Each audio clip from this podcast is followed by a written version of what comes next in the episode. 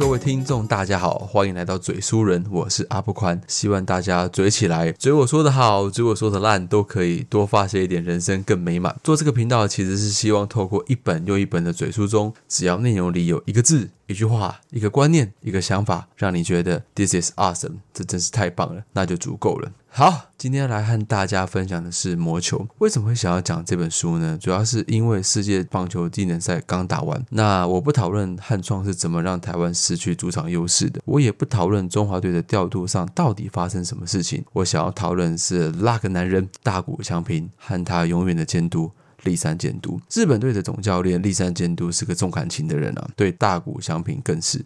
尤其大谷是他一路看着从高中毕业到进入职棒之后成为超级巨星，立山监督从来不曾对大谷的二刀流产生过任何的怀疑。最近呢，还有一个新闻疯狂报道，他说大谷在年纪还十七，呃，大概十七岁的时候就已经决定目标在几岁几岁分别要达成什么，几岁要达成什么样的成就。那其中最引人瞩目的是，他预言自己在二十七岁的时候就要成为今年。赛的 MVP，如今他也顺利的达成。不过，除了这些神预言之外，我看到的是其中另外一个点：十八岁加盟 MLB，十九岁精通英文，升上三 A。我们可以看出来哦，在十七岁时的大谷，那时候并不认为他想走的路二刀流可以在日本的职棒被接受，所以他从一开始就打算要从美国职棒开始挑战起。他有远大的志向和目标，充满成见及固执己见的日本职棒，他完全不想要走这一招。但是立山。监督在选秀会前说服了他，在分析利弊之后，他让大谷放心的把自己的棒球路交给了他，他会挡住一切压力，从各方面去支持大谷相拼走这条孤单且伟大的道路，而他也顺利成功了。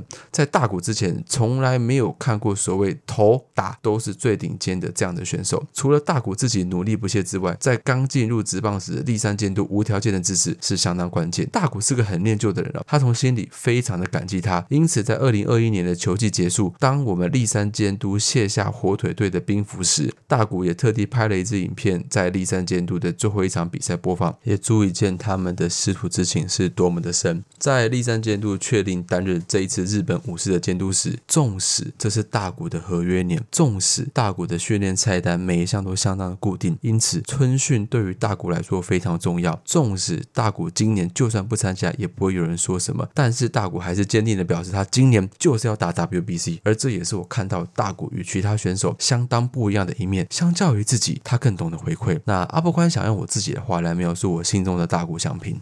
世界的大谷，很多美国媒体形容他赋予了棒球不同的面貌。他告诉了大家，原来棒球也是可以这样打的。原来真的有人可以在投球和打击都达到大联盟的最高水平。大谷给了打打棒球的孩子一个更远大的梦。过往，当棒球生涯进入一定的阶段时，教练通常都会建议你在哪边的天赋比较好，你选择某一边，然后不断的专精，这对你的职业生涯有更好的帮助。有多少人因此弃塔从头？有多少人弃头重打？而在职业生涯遇到不顺遂。时难免会不会这样想？如果我当时选择的是投球或者是打击，我是不是就不会像现在这样的落魄？当然，我并不是要说每一个人都可以像大谷一样。大谷是一个百年难得一见的天才，只是因为大谷的出现，会让更多人勇于去追求所谓的双七，更勇于跟教练大声的说出打击和投球，我两个都好喜欢，请再给我一点时间。过往这种要求会被笑，可能会被说你不要把这个世界想得太简单了。但大谷就是告诉了孩子们，你。可以勇敢的去追梦，你可以勇敢的不用这么快去做出选择，你可以勇敢的暂时不用一定要放弃某一边，直到你非常非常的努力，然后有一天对自己的内心说已经够了，我明白了。只要你勇敢愿意去追去追求，而这就是大谷翔平带给大家的意义。就像我自己，我自己在工作上其实身兼多职，我总是需要在正确的时间点切换成正确的样子，做出最适当的表现。很多人常常会跟我说：“干，你干嘛这么累？放掉一些身份吧，人生会过。”得轻松一点，但是对我自己来说，我打从心底坚持就是一股不想输，我就是不想要输，我也不想要认输。我总觉得我都做得到，也做得好，只要我努力，我一定可以。而这次我彻底的被大鼓燃了起来。我知道，在距离几万公里之外，有一个人颠覆了大家的思维模式，而我也想成为这样的人。在如今大鼓成功的改。变了棒球的面貌，而现在有大股条款，指定打击可以同时上场先发投球，而且在投手下场时还可以继续打击，不用被换下场，也不用解除指定打击，这样一个人可以当两个人用，可以让球队的名单多带一人，是有实质利益的，也可以预见未来会有更多的选手勇敢的挑战所谓的二刀流，因为他不是只顾自己，而是当成功了，球队将取得巨大的优势。阿布宽要说大谷能够这样杰出，甚至是改变了棒球的样貌，而在决赛当天，他又让棒球场上出现了最不可思议的对决，呈现给球迷。我们感谢这个世界上有大谷，而大谷同样也感谢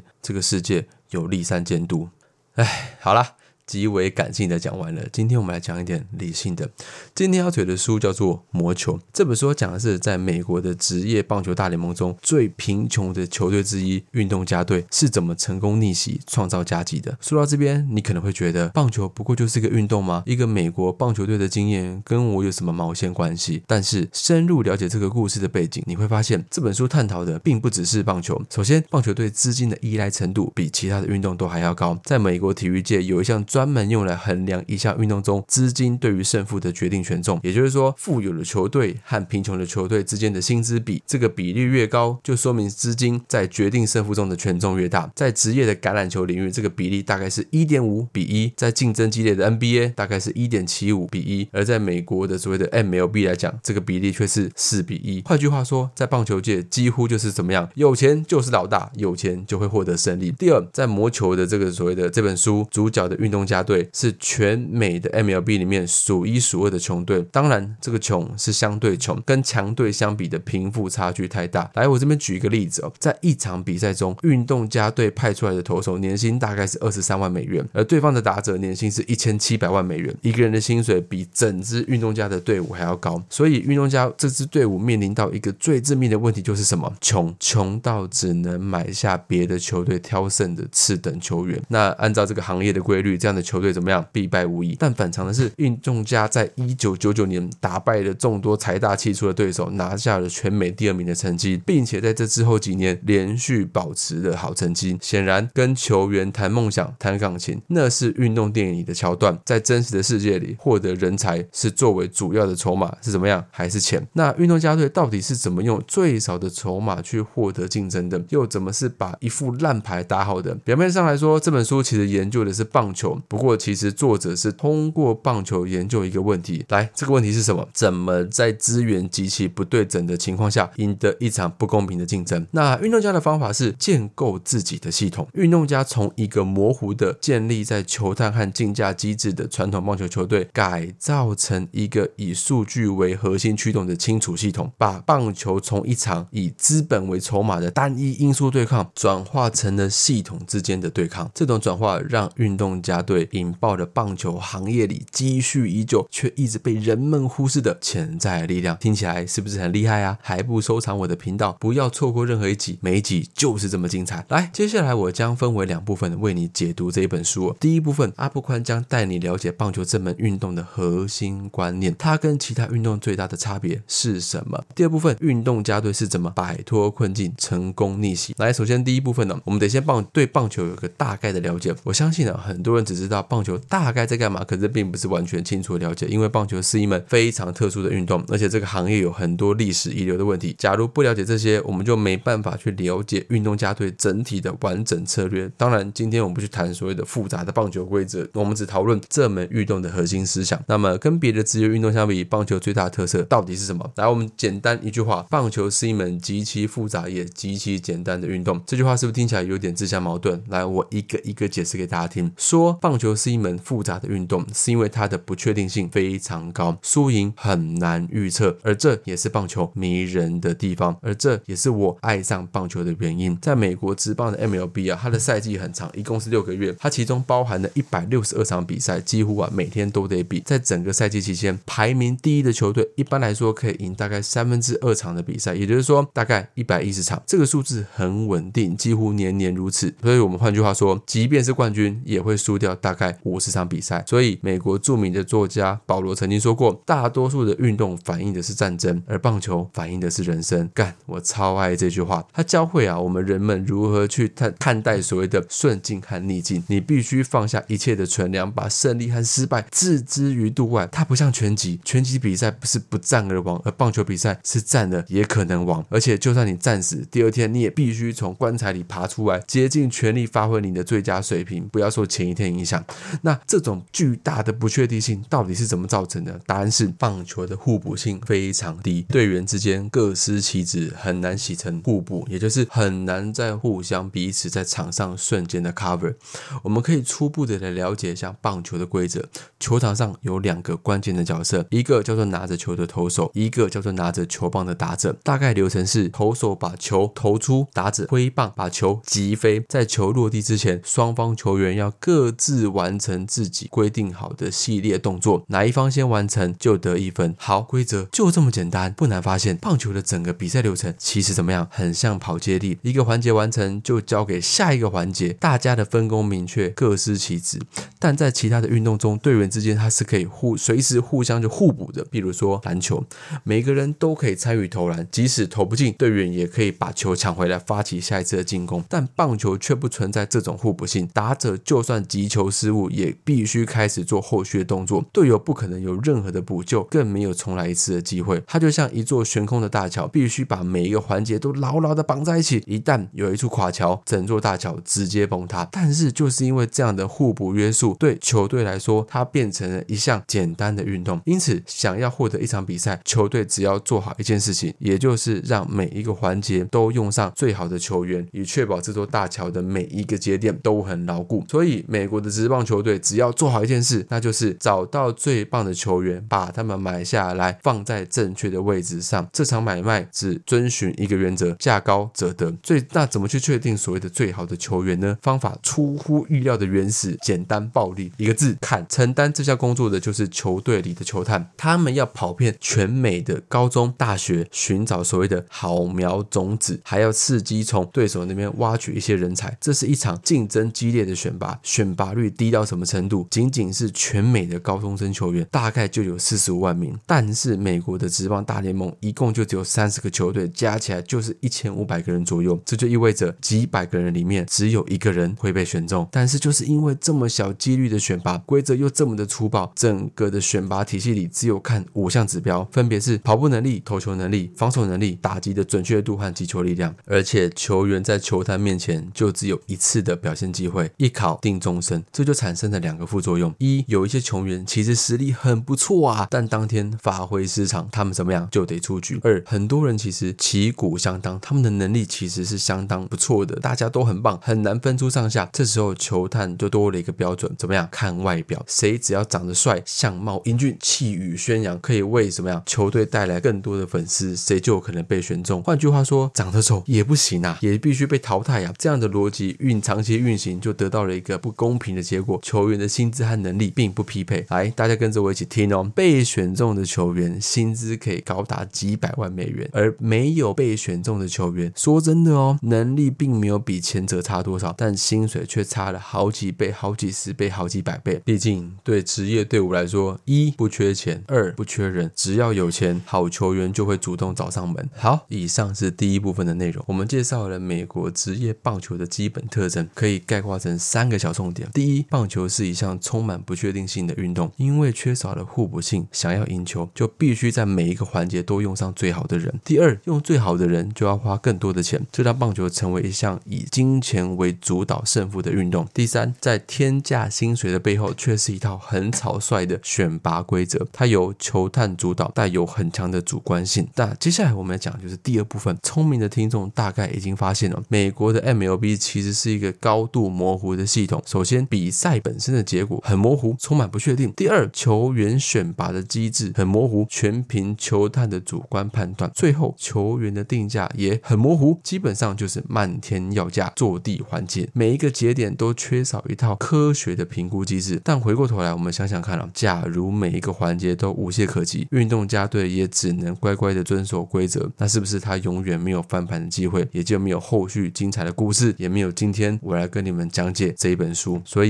有问题才意味着怎么样有机会。这也去刻画着，就是说，其实，在现今的社会当中，最重要就是你要怎么去发现这个社会的问题。当你发现了问题，而你又能提供正确的服务与正确的价值的时候，你甚至可以把它变成一项你的事业，因为你提出的就是一套 solution。当这个问题够多够大，那你能够提出来的价值又是稳定且正当，那这间公司它就能细水流长，甚至是做的又大又稳。所以回到我们故事的主人公，运动家队是怎么抓住这些漏洞，完成逆袭的？他们的方法其实就是改造这个模糊的系统，让它变成一套每一个节点都清晰可控的科学系统。具体来讲，它总共分三个步骤：第一个，建立以边际成本核算为核心的财务策略；第二个，建立以数据为依据的球员选拔机制；第三个，打造一个动态的稳定系统。这三个方法也许听起来很普通，或许你听完也觉得啊，这到底在干嘛？来，我一个一个讲给你听。这些改造完成之后，为什么运动家队可以做到脱胎换骨？用一位棒球的评论家去说，运动家队其实打的是另外一种棒球。来，在介绍方法之前，我们先介绍两两个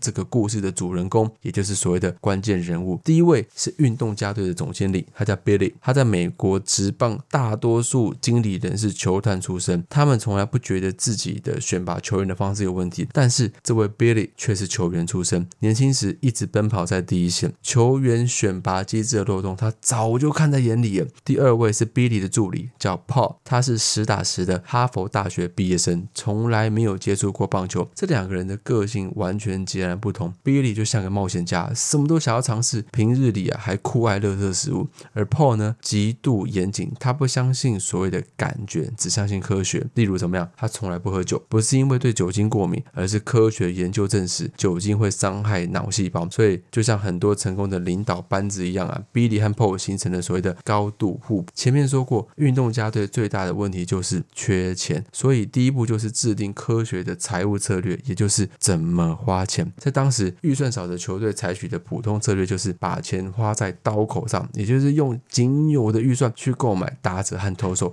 这两个最关键的球员。用，但是啊，说真的，好一点的打者都不便宜，预算很快就花光了，而且效果也不是很理想。但是运动家队却采取了另一套策略。你可能以为运动家队一定是采取了某一种高深的经济学策略才才取得了成功，错！我跟你讲，他们使用的是经济学里最初阶的一个方法——边际成本分析。什么叫边际成本？边际成本指的是每多生产一个产品所需要付出的成本。比如说，汽车制造工厂每多生产一辆汽车，就是这辆汽车的边际成本。听众注意，听众注意，边际成本可不是一成不变的。随着技术的进步，生产效率提高，生产一辆汽车的边际成本也会下降。好，回来我们的故事的主题，运动家队他就计算是什么？每赢一场球所需要付出的边际成本。他们观察其他员工很薪资很低的球队，在计算他们的赢球场次。来，譬如说，在两千年前后的几个场次中，薪水最低的球队总年薪大概是七百万，赢球场次的平均是五十万，而这就可以大概确定，我只要花七百万，我就能确保五十场的胜利。而在这个基础上，每多赢一场球所要付出的成成本就是一场胜利的边际成本，这是一个专业的分析过程，阿布宽就不细说了。总之，计算的目的只有一个，就是弄清楚一场胜利到底需要花多少钱。明确这个数字之后，在选择球员时，我们只要大概的估算一下，这个球员会让球队的获胜几率提高多少，我们就可以知道这个球员大概值多少钱。假如对方的报价超过这个数字太多，我们就算了，我们去找别人。在大多数的球队中，预算啊，说真的都是一笔糊涂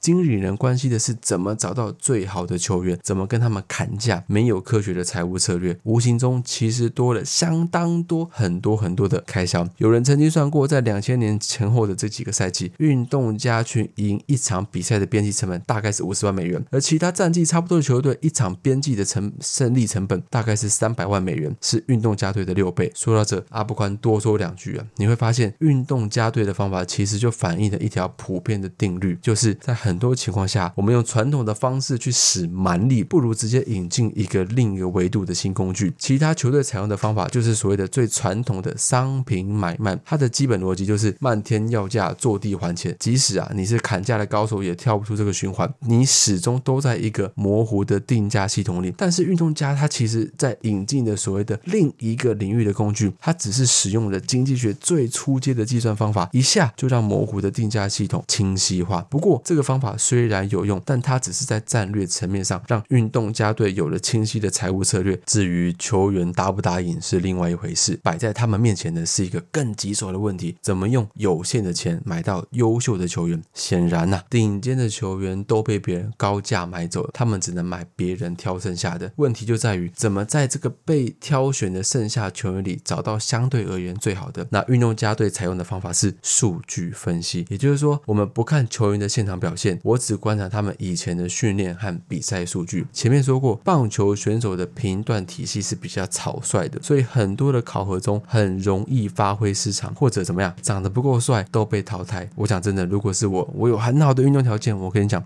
我也是第一个被淘汰的。好，那我老实说，球球探呢，从来不觉得这有什么问题。正所谓眼见为实，他们认为没有什么比亲眼看见更加可靠的。毕竟数据分析的技术在当时的棒球界，它是一个新工具，大家其实都很怀疑它的作用。所以，尽管每一名球员在训练里留下了非常多大量的数据，但大多数的球队对这些数字完全不感兴趣，这些资源就闲置在那里。但是 Billy 却非常清楚这个数据的价值。由于他自己就是球员出身，他知道球员在考核当天的表现只是他在这场考试中的最终表现，并不能代表他的日常水平。更何况有一些数据根本不是肉眼可以去观测的。来，我这边举个比例啊，对不对？举个例子啊，一个球员打出好球的概率如果是三十 percent，另外一个是三 percent，那当然这个差距是显而易见。但如果一个人是三十趴，另外一个人是二十八趴，这种微小的差距，肉眼根本就看不到，只能用数据去体现。而这些所谓的微小的差距，就会在漫长的赛季被放大，哪怕只是一丁点的优势，都有可能在累积的过程中变成一场额外的胜利。于是，我们的主人公 Billy 和 Paul 分析了很多球员的数据，给他们一一添上标签，谁是优秀的投手，谁是优秀的打者，一目了然。要知道哦，在做这些工作的时候，他们完全都是凭数据分析的，他们任何一个人都没有用他们的眼睛去看过本人。那除了精确之外啊，数据其实还有一个好处，就是它没有所谓的偏见。很多球员都太胖、太瘦、太矮、太丑而输掉了选拔。但说真的，这并不意味他们的水平差。比如比利曾经录用一名投手，他的骨骼有轻微的畸形，看起来不是这么的美观。但是他有个外号叫“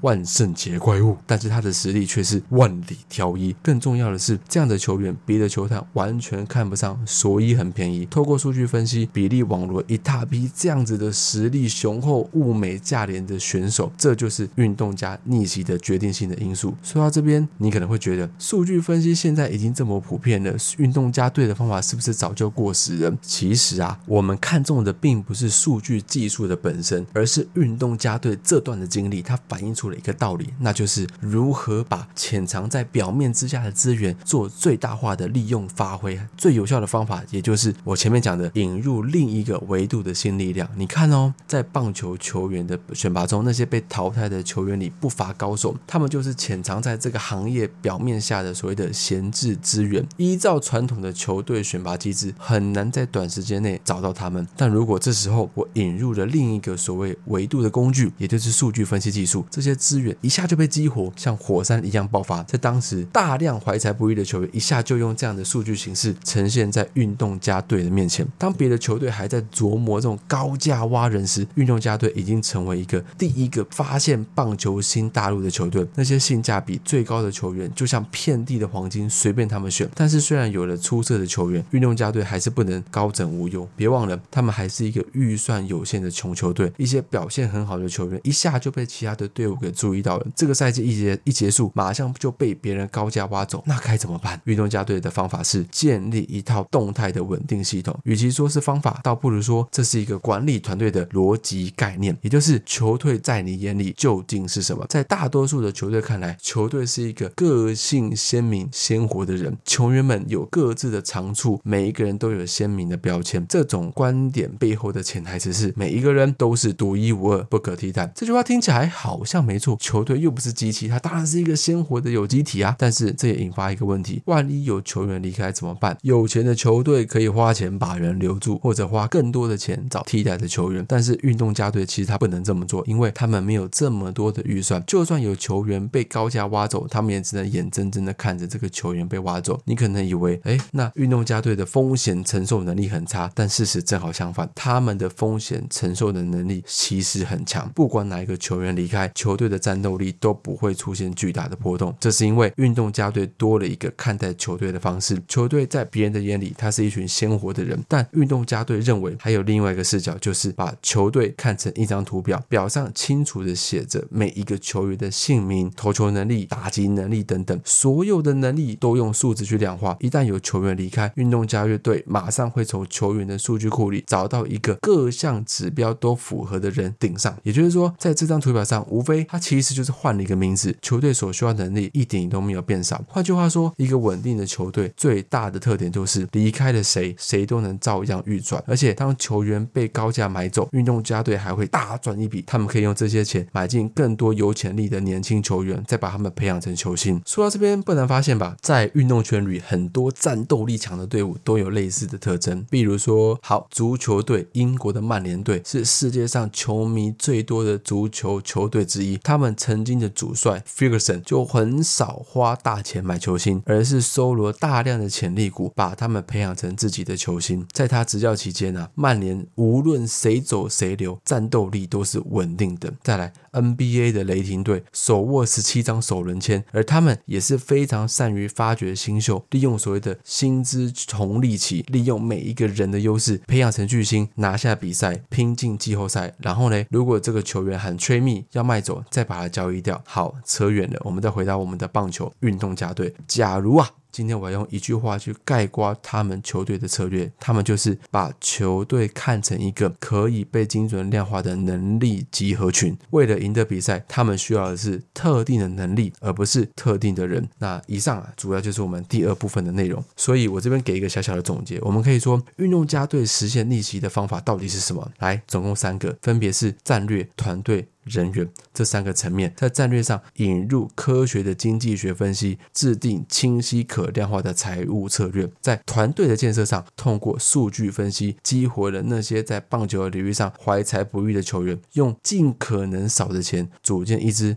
强大的队伍；在人员的管理上，以精确的数据为基础，建构一个人员不断流动的情况下，战斗力依然稳定的动态平衡系统。这个东西其实就像开公司一样，开公司人其实也。是来来去去。说真的，今天流动率大。代表这间公司就很不稳定吗？其实不对哦。像这边我讲的人员管理，我们如果能够把每一个职缺都能够细细的去定位好这个人在公司的定位，他该做的事情，那人就算流动，我新找进来的人，我去 fit 是这样的工作能力。就像我前面提到的，我要的是你的能力，你这个人是不是长什么样子，你的外表怎么样，你的状况怎么样，对公司来讲其实不是这么重要，而是你有没有 fit 这个职务，你有没有在特特定的能力上，fit 这个职务所需要的技能。所以在今天啊，我们做一个小结论，我们一起回顾。我今天总共讲了两个课题。第一部分，我们了解了棒球这门运动的核心逻辑和美国职棒的基本特色。简单来说，金钱在棒球中的决胜作用超过了任何一门运动。因此，运动家队一出场，手里就是一把烂牌，这就叫现况，这就叫现实。第二部分，我们分析了他们是如何把这把烂牌打赢比赛的方法是，他们抓。抓住了棒球领域潜在的漏洞，并且建立了一套自己的决策系统，一套不同于传统的以球探为核心的决策机制。运动家队是一个以数据为基础、可以精确量化的清晰系统。这套系统不仅啊盘活了那些怀才不遇的球员，也使得球队管理在制定策略、买卖球员、管理团队。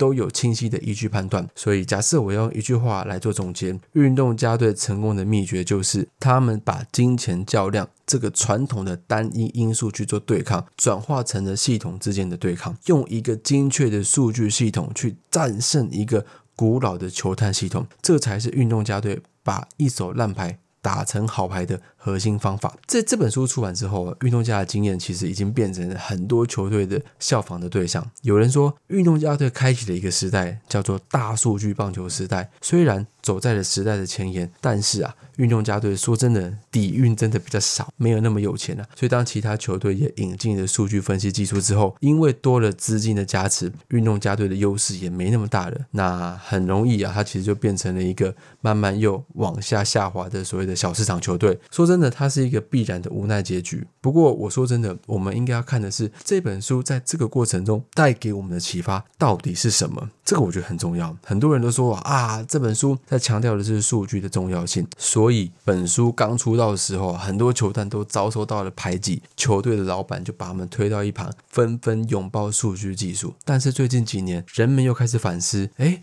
球探其实还是有它重要的地方在，毕竟棒球是人与人之间的对抗，不是数字的加减乘除。球段还是有他们存在的价值，甚至啊，有些人还批评作者，他说：“哇，你太极端了，过分的看重数据，忽略了人的重要性。”但是我我必须说，在我看来，作者的本意并不是强调数据技术是唯一，而是要给我们一个重要的提醒，那就是不要被某一种工具给固化了。当年那个传统的球队是被。球探这个工具给固化，忽略了数据的重要性。那后来呢？所有的球队重蹈覆辙，过分的依赖数据，这又何尝不是另外一种固化呢？正确的做法应该是用人的思维去驱动技术，而不是用技术来固化人的思维。好，我讲真的，讲完这句我就要拜拜了。我再讲一次，我希望所有的人只记得这句话就好，是要用人的思维。去驱动技术，而不是用技术来固化人的思维。好，这集就到这边，我们下一期再见，拜拜。